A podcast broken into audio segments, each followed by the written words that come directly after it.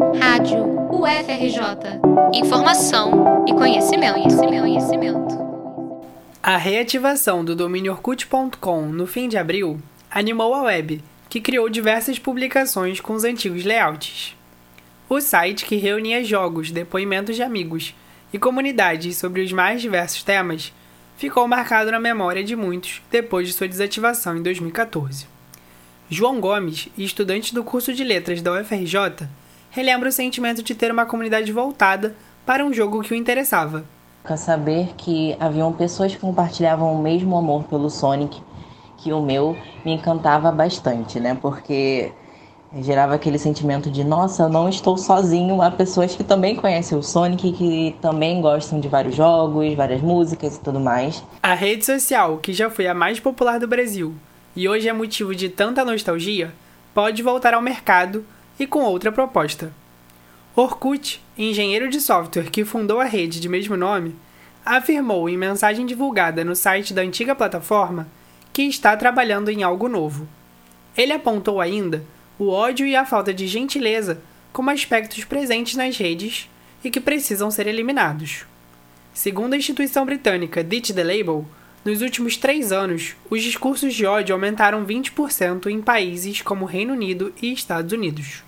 De 2019 a 2021, posts com ódio direcionado a etnias surgiram a cada 1,7 segundos.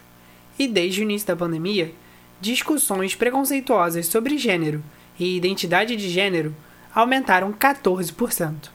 Além disso, a descoberta do vírus na China aumentou em 1.662% as falas de ódio para pessoas asiáticas. Embora as plataformas já façam a verificação de alguns conteúdos, o modelo ainda é insuficiente para combater o ódio e a desinformação. De acordo com a designer de produtos digitais e líder de times de engenharia de software, Ana Gervasoni, a quantidade de publicações é muito maior que a capacidade de verificação das redes.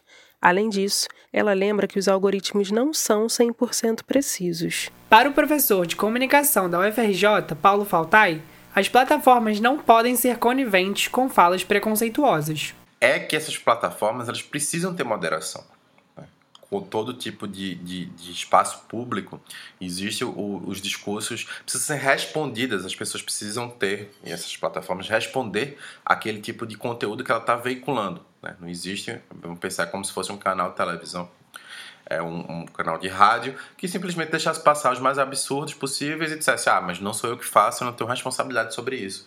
Né? Existe um conceito de dizer que não. Né? Essa, essa desculpa que redes sociais e plataformas se, se ancoram e se utilizam de não serem as produtoras do conteúdo, mas apenas serem vinculados, não é suficiente, né?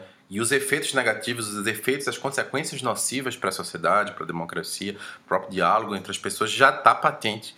Então, que mostra que, na verdade, todas essas plataformas são um tipo específico de canal de informação, né? São meio que o espaço público também, de onde circulam as informações hoje em dia. O novo Orkut também tem como desafio o uso de algoritmos e de dados pessoais para distribuição de posts e anúncios personalizados.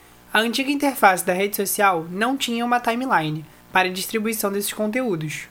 Com isso, as informações não eram selecionadas e enviadas para o usuário, que precisava buscar sozinho os conteúdos de interesse.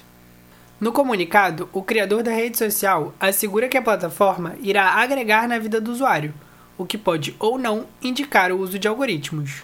Segundo Faltai, é possível não utilizar esses mecanismos e ter outra forma de organização das informações, apesar da habitual familiaridade com esse modelo de direcionamento de dados.